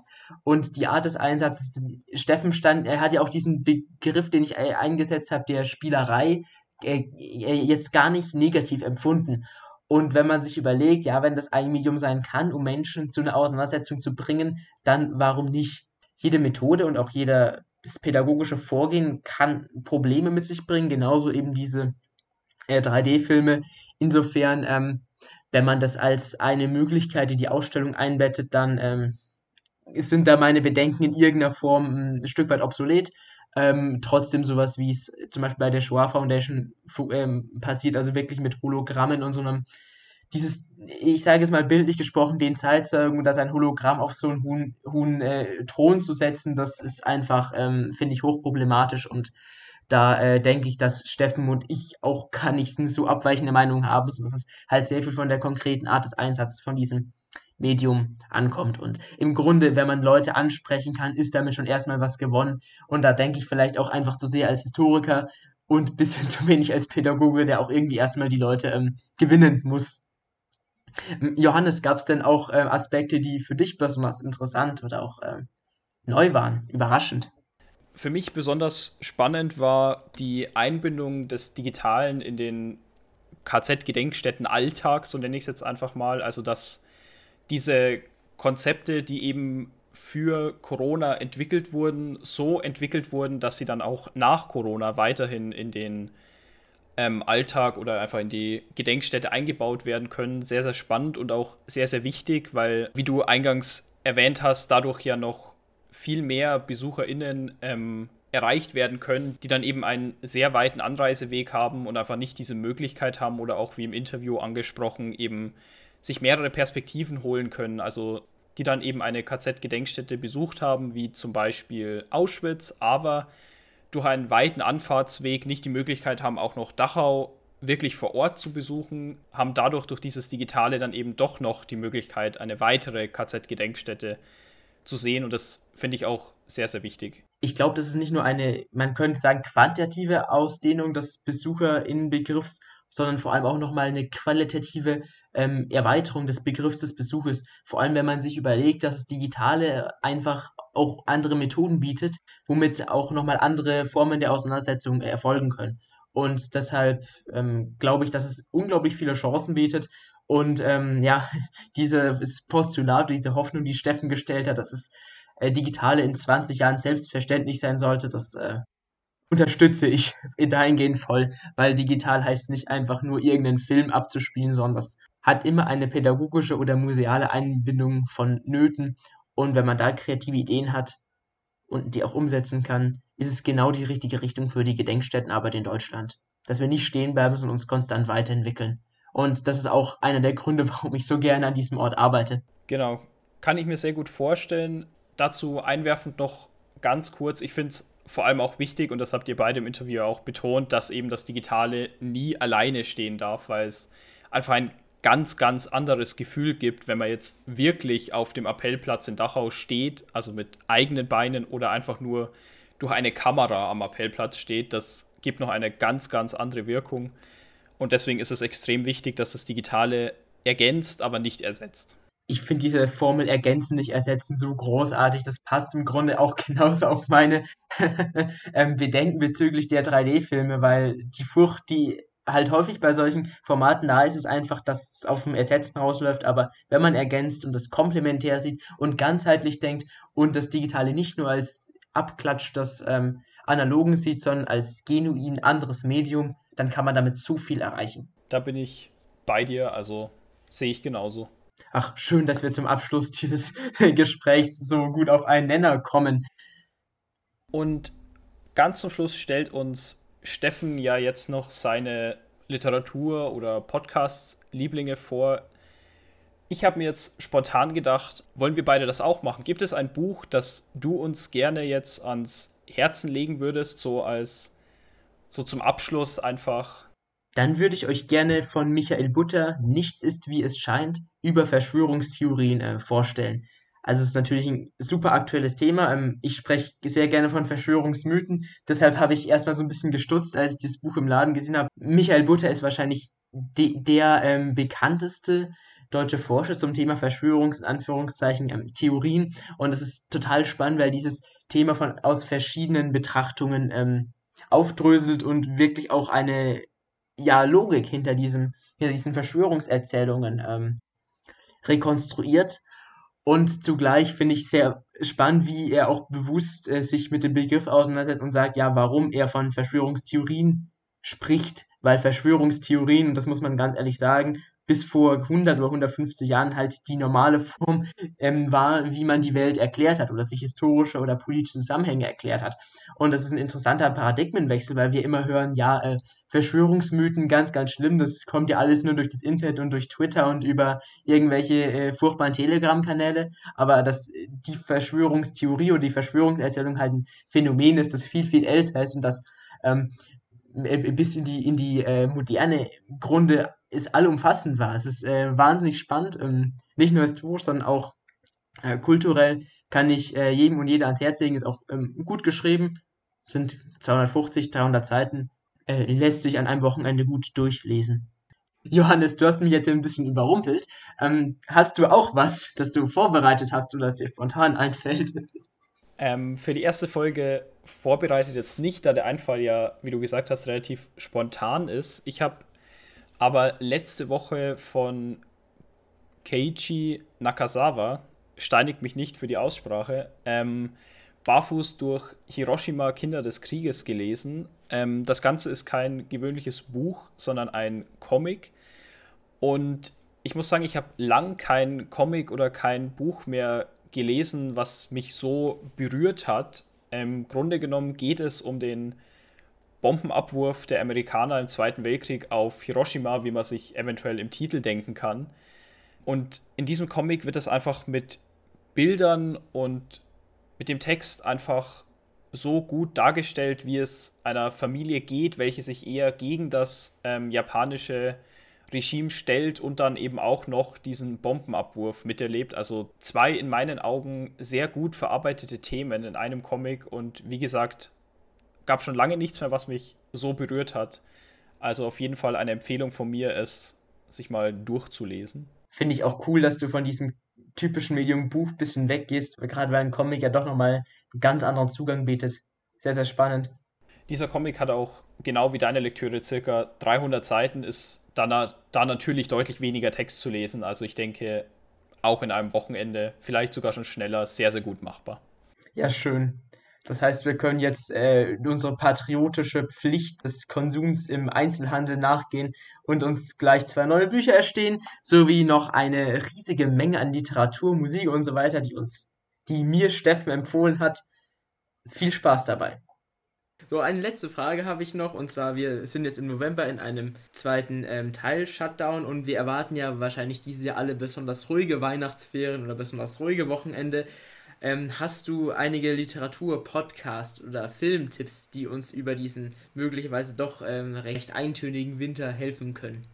Ich werde äh, Film, Film werde ich überspringen. Ich habe äh, ein, ich habe dieses Jahr nicht so viel geguckt. Davon abgesehen habe ich ein Fable für für Actionfilme. Das äh, muss ich euch vielleicht auch nicht antun. Ich, ich gebe euch einfach Musiktipps ungefragt. Ach, das ist gut. Ja, einfach auch super, gell? Genau, Literatur. Ähm, was ich passenderweise am Anfang dieses Jahres gelesen habe, äh, bevor das mit Corona so richtig losging und was irgendwie gepasst hat, so ein bisschen, ist ähm, David Franz äh, How to Survive a Plague. Plague.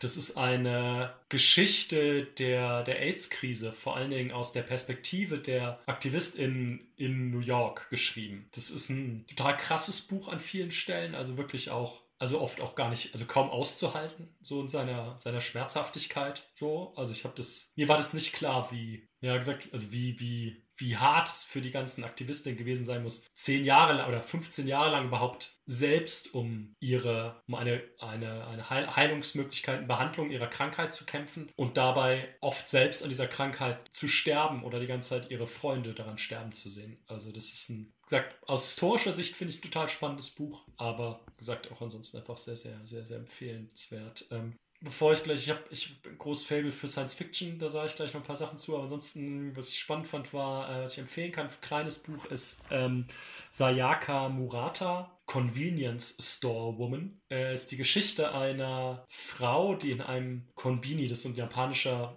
Lebensmittelshop, so ein 24-Stunden-Lebensmittelshop arbeitet wir waren letztes Jahr in Japan, äh, dementsprechend hat es mich irgendwie angezogen, weil da, weil ich da irgendwie viel wiedererkannt habe. Das finde ich ein schräges, aber sehr spannendes Buch. Inwiefern genau. schräg? Äh, naja, weil es so eine, es ist so eine, also man, man darf da nicht zu viel zu verraten zu dem, sonst ich will da nicht zu viel spoilern, aber ich sag mal so, da, äh, da, da passieren Sachen, die irgendwie komisch sind. Also passiert auch, an der Stelle passiert auch eigentlich gar nichts und so. Und es ist, es ist ein bisschen schwer zu beschreiben. Also so, aber es ist ähm, so die Frage ist, was, es geht auch ganz stark darum, um die Frage, was erwartet eine Gesellschaft eigentlich von jemandem und welche Rolle muss man erfüllen in einer Gesellschaft. So, und was erwartet die Familie von einem und was passiert, wenn man das alles nicht erfüllt, erfüllen kann, erfüllen will, wenn man dort, dort nicht reinpasst. So, und ähm, trotzdem aber eigentlich ganz zufrieden ist mit dem, wie es ist. Dann rattle ich euch jetzt ein paar Science-Fiction-Highlights runter, die ich dieses Jahr gelesen habe. Lina Rather, Sisters of the West Black, eine knappe Novelle über ein Raumschiff voller Nonnen im Weltall auf, äh, ja, gesagt, seelsorgerischer Mission im Weltall. Habe ich 120 Seiten oder so schnell durchgelesen. Ähm, wirklich Science Fiction im besten Sinne, weil es so schräg und anders ist und so. Äh, fand ich total toll. Adrian Tchaikovsky, Children of Time. Auch inzwischen, glaube ich, schon so ein halber Klassiker, ist noch gar nicht so alt. Und zwar die äh, Menschheit ist am Ende, schickt äh, Raumschiffe los, um, naja, quasi sich äh, um irgendwo in einem anderen Sonnensystem sich zu äh, quasi neu anzufangen und sie terraformen dabei einen Planeten und ähm, naja, sag mal so, eigentlich sollte der ganze Planet äh, von Affen belebt, äh, äh, quasi besiedelt werden im Vorfeld schon. Und das Ganze geht schief und stattdessen sind es Spinnen und Ameisen, äh, die diesen Planeten übernehmen. Hyperintelligente Spinnen und Ameisen. Und ich sag nur Sch Riesenspinnen im, im Weltall mit Raumanzügen. Das ist doch großartig. Es ist großartig, auf jeden Fall. Größtmöglicher Kontrast, würde ich an der Stelle sagen.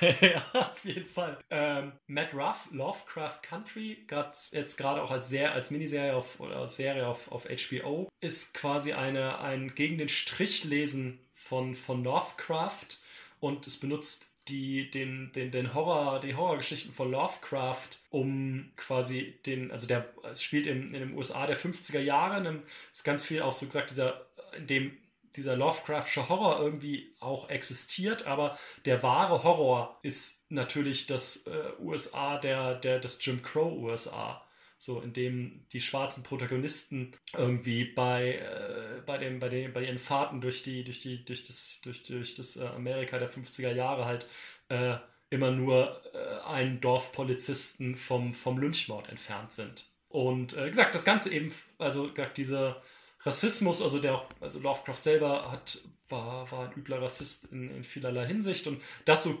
gegen den Strich schreiben dieser, äh, und das trotzdem sich das wieder aneignen oder das aneignet, das auch für eine schwarze Geschichte, so finde ich total spannend.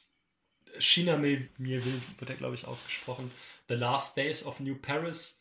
Ähm, alles für Historiker spannend. Das spielt nämlich im von den Nazis besetzten Paris. Allerdings ist dort eine, als eine Bombe explodiert und zwar die Surrealismusbombe. Und die Surrealismusbombe hat alle Gestalten des Surrealismus Wirklichkeit werden lassen. Muss man sich also vorstellen, im von den Nazis, also in Paris, in dem sich Nazis und Resistance bekämpfen, laufen jetzt äh, Gestalten aus den Bildern von Dali herum und kämpfen irgendwie mit und so. Das, ist, das funktioniert auch als Buch. Ja, ja, ja, ja, auf, auf, es, ist, es ist unglaublich, es ist total spannend. Es gibt hinten einen, einen Anhang, in dem erklärt wird, welche, also es sind auch Gedichte werden lebendig beispielsweise oder surrealistische Kunstperformances und so. Also es ist, wenn man sich ein bisschen für Kunst auch und so interessiert, äh, plus dafür für Geschichte und irgendwie so ein Fable für vielleicht diesen Okkult, Touch, den es bei Hellboy gibt, äh, hat, also mit äh, quasi äh, Nazis versuchen, irgendwie einen Pakt mit der Hölle einzugehen, äh, sehr zu empfehlen. Dann Werner Fringe, Werner Winch, äh, Fire Upon the Deep, äh, Anfang der 90er Jahre, äh, dieses Jahr erst gelesen, auch so ein eher dickeres Buch, auch inzwischen so einer der Science-Fiction-Klassiker, in dem eine Artificial Intelligence, also eine künstliche Intelligenz, ja gesagt, so das durchdreht im, im Weltall. Und ähm, die Lösung des Problems ist ein Raumschiff, was auf einem fremden Planeten gelandet ist und auf diesem Planeten leben so ja, hundeartige Wesen und das sind so Kollektivwesen, also deren äh, Kollektivwesen, genau, die aus vier, fünf verschiedenen Hunden bestehen, die quasi als ein Geist denken. Also so eine Art kollektive Intelligenz. Das erinnert mich jetzt irgendwie an, an den Schwarm von Frank Schätzing. Ja, ja, ja, genau. Das kann, genau, das ist schon genau. Das ist eine kollektive Intelligenz, genau. Und das sind halt quasi so, genau, das sind dann halt aber einzelne Personen immer so. Also das ist halt dann irgendwie quasi, wenn äh, Marius halt aus äh, fünf Mariusen bestehen würde, quasi so, die alle gemeinsam denken. Und äh, also der eine Marius ist eher für das Grobe zuständig, der andere für die Matheaufgaben und so weiter und so fort. Genau, äh, das Ganze in so einem äh, Stadium des Mittelalters sind. So, dann, dann dieses Raumschiff und plötzlich äh, kriegen sie jetzt dann irgendwie, so zwei Fraktionen, die gegeneinander kämpfen und plötzlich äh, werden die so, plötzlich wird dann auch ähm, Schießpulver erfunden und so weiter und so fort. Also auch man merkt schon, also ich mag auch so Science-Fiction-Bücher, die irgendwie so mit für HistorikerInnen auch so einen Bezug haben. Kein, also auch in der Tat kein einfaches Buch, so, äh, aber gesagt, ich finde es äh, sehr, sehr gut. No, sorry, ich nenne jetzt immer die englischen Titel, weil ich einen, einen Hang dazu habe. Ich lese die Sachen alle auf Englisch immer, sorry. Deswegen kenne ich immer nur die englischen Titel. Äh, dann noch, äh, ah genau, auf eins habe ich jetzt gerade die Autorin vergessen. Äh, Memories of an Empire, of a Empire ja, Memories of an Empire ist es, glaube ich. Das ist auch für Historiker nochmal ganz spannend, weil die Autorin ist Byzantinistin und baut ihre, ihr Gesellschaftssystem äh, ganz stark auf, auf dem historischen Byzanz auf. So, das ist ganz spannend. Genau, nee, aber das letzte, was ich sonst noch nennen wollte, war Walter M. Miller, A Canticle for Leibowitz. Ich glaube, das ist aus den 50er Jahren sogar schon, 50er, 60er. Und ähm, genau, die Menschheit ist durch, äh, durch einen Atomkrieg, äh, hat sie sich fast selbst ausgelöscht und die, das letzte Wissen, was noch übrig ist, wird von Mönchen in, äh, wird von Mönchen bewahrt in irgendwelchen Klöstern in der Wüste. Äh, das ist eine Geschichte, die sich über ja, so drei, drei Erzählstränge über mehrere hundert Jahre erstreckt und ja, sagt so ganz stark so um die Frage geht, also wie auch sich Gesellschaften dann wieder neu entwickeln und so weiter und von einem Mal aufs nächste wieder sich versuchen selbst zu vernichten und so. Ja, gesagt, also auch äh, für Historikerinnen finde ich ein spannendes Buch, gesagt aus den 50ern und finde ich auch heute immer noch total relevant. Das ist auf alle Fälle mal eine Menge an Lektüre, sehr großes Panorama. dieses Jahr irgendwie, genau, ich habe dieses Jahr äh, viel gelesen, deswegen. Ach, das, das ist doch wunderbar. Nicht, nicht immer nur Fachliteratur. Nee, ich habe mir auch, also es ist auch durchaus, auch das würde ich mal sagen, wieder ist so ein bisschen, bisschen Psychohygiene in unserem Fach. Also man muss auch, finde ich, schon auch aufpassen, dass man sich jetzt nicht noch in der Freizeit die ganze Zeit halt irgendwie NS-Literatur oder Literatur über Konzentrationslager und so reinpfeift. Also das finde ich persönlich, also weiß ich nicht, ich mag sagen, dass es Leute gibt, die das aushalten. Ich glaube, ich würde es auf Dauer nicht, so das ist glaube ich auch nicht gesund. Ja, das wäre, glaube ich, noch, noch ein Riesenfass, das wir sicherlich auch in einem Gespräch hätten aufmachen können. Mentale Gesundheit und Arbeit an einer äh, Gedenkstätte. Aber wir sind eh schon sehr fortgeschritten. Magst du uns doch einen Podcast und deine Musiktipps weitergeben? Ja, genau. Ich äh, rassel dir einfach vier Stück runter. Äh, da habe ich jetzt ein bisschen mehr drauf geachtet. Genau, das eine ist äh, Zeitsprung. Geschichtspodcast gibt es schon seit über 200 Folgen. Äh, zwei Historiker, die sich immer jede Woche eine Geschichte aus der Geschichte erzählen. Auf jeden Fall anhören, finde ich so der beste deutsche Geschichtspodcast. Was amerikanisches, äh, 99% Invisible, einer, finde ich, der besten amerikanischen Podcasts für mich. Es geht um viel so um Sachen von Design, Urbanistik, Popkultur, aber so quasi um die Sachen, die eben unsichtbar sind, die man nicht so sieht, aber einen unglaublichen Einfluss haben. Und der ist unglaublich, also technisch unglaublich gut, erzählerisch unglaublich gut. Dann äh, Talking History, gibt, nee, die sind sehr unregelmäßig. Moritz und, ähm, und Charlotte machen den, zwei, zwei Freundinnen von mir. Äh, aktuell reden sie die ganze Zeit über Es war einmal der Mensch, so eine gesagt französische Zeichentrickserie. Und äh, zum Schluss den Podcast zu Die Befreiung. Der Bayerische Rundfunk hat zu einem digitalen Projekt von uns, zur, was wir zur Befreiung gemacht hatten, einen Podcast gemacht zur Befreiung der Konzentrationslager, vor allem Dachau und Flossenbürg. Finde ich das sehr, sehr gut geworden auf jeden Fall zu empfehlen. Äh, Filme habe ich ja schon gesagt, habe ich nicht. Ich habe wenig Serien geguckt dieses Jahr, habe ich gemerkt. Ich kann empfehlen Little Fires Everywhere. Geht um Familien, alleinerziehende Mütter oder auch nicht alleinerziehende Mütter, um Rassismus in den USA. Äh, eine Miniserie, beruht auf einem Buch, finde ich sehr gut. Sonst kann ich nur empfehlen, ich habe dieses Jahr äh, alle Folgen von Community einmal durchgeguckt, zum zweiten Mal. Ach, das ist großartig. Es auf Netflix gibt, genau. Es auch, passt ja auch irgendwie zur Uni dazu, äh, sagt, finde ich. Wer das noch nicht getan hat, man muss sich an den Humor gewöhnen, kann ich immer nur empfehlen. Die Serie ist aber auch intelligenter als so ziemlich alle anderen Sitcoms, die mir jetzt einfallen würden. Ja, würde ich, würd ich auch sagen. Also wer auf, wer auf Popkultur-Anspielungen steht, äh, quasi sollte Community gucken. Und ich habe gesagt, ich verspreche euch noch ein bisschen Musik, auch da einfach querbeet. Ham mit Inlet, äh, Comeback-Album einer Shoegaze-Band, die in den 90ern äh, aktiv war, großartig. Äh, Porridge Radio, Every Bad, äh, Indie-Rock aus England. Dogleg, Mealy, kann man sagen, im weißen Sinne Emo aus den USA. Dann äh, Infant Island, die haben zwei Sachen rausgebracht, Beneath und Sepulture, irgendwo zwischen Screamo, Hardcore und Black Metal. Das gleiche ist äh, Naxen Towards the Tombs of Time, deutscher Black Metal, sehr atmosphärisch. Nur empfehlen Gulch, Imp Impenetrable Cerebral Fortress, unglaublich neusiger, brutaler Hardcore. Also, wenn man Sachen kaputt schlagen will, kann ich das sehr empfehlen. Und im äh, Gegensatz dazu The Beth, Jump Rope Gazers, Indie Pop Punk aus Neuseeland. Power Poppig, äh, eigentlich war meine Sommerplatte dieses Jahr äh, zusammen mit dem Vorgänger auch schon total voll. Und äh, für den Winter Microphones, The Microphones in 2020. Ein einziger langer Song und genau das Richtige für sehr traurige, lange Winterabende. Von denen wir hoffentlich nicht allzu viele haben werden. nee, das, äh, oder sagen wir so, dun dunkle, lange, dunkle, lange Winterabende.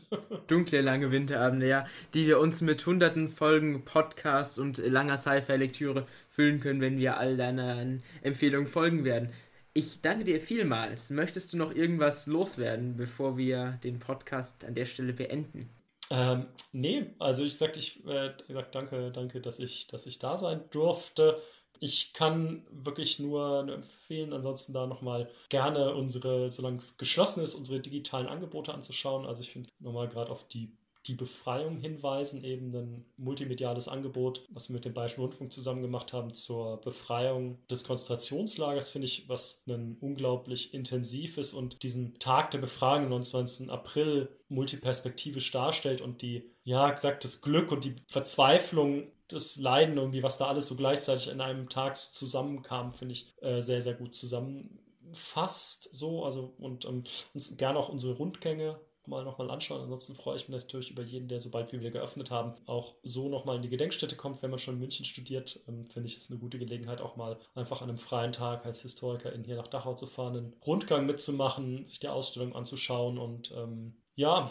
An der Stelle mache ich vielleicht noch ein bisschen Werbung in eigener Sache, beziehungsweise in Sache der Fachschaft Geschichte. Sobald ähm, es wieder möglich ist und die Gedenkstätte wieder offen ist, werden wir auf unserer äh, Website äh, Terminslots für Gedenkstätten-Exkursionen einen wundervollen Meterrundgang mit äh, mir äh, als Referent äh, anbieten. Also könnt ihr das dann auch äh, nutzen, wenn das wieder verfügbar ist. Ja, sehr schön, kann ich nur empfehlen. Marius ist natürlich ein hervorragender Rundgangsleiter.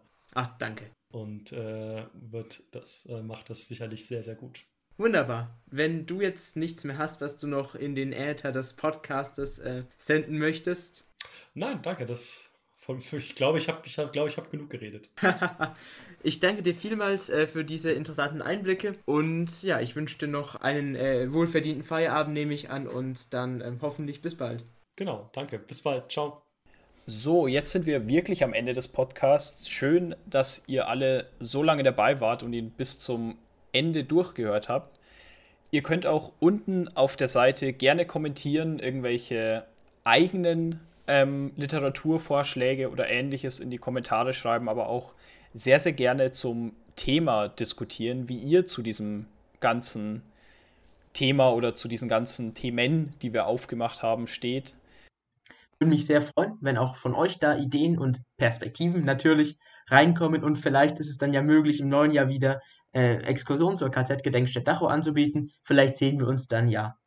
Ähm, haltet euch auf dem Laufenden über unsere äh, Kanäle und bis dahin, ich sage erstmal ciao und wünsche euch einen schönen Morgen, Mittag, Abend, wann auch immer ihr euch diesen Podcast zu Gemüte, zu Gemüte geführt habt. Bis bald. Ciao.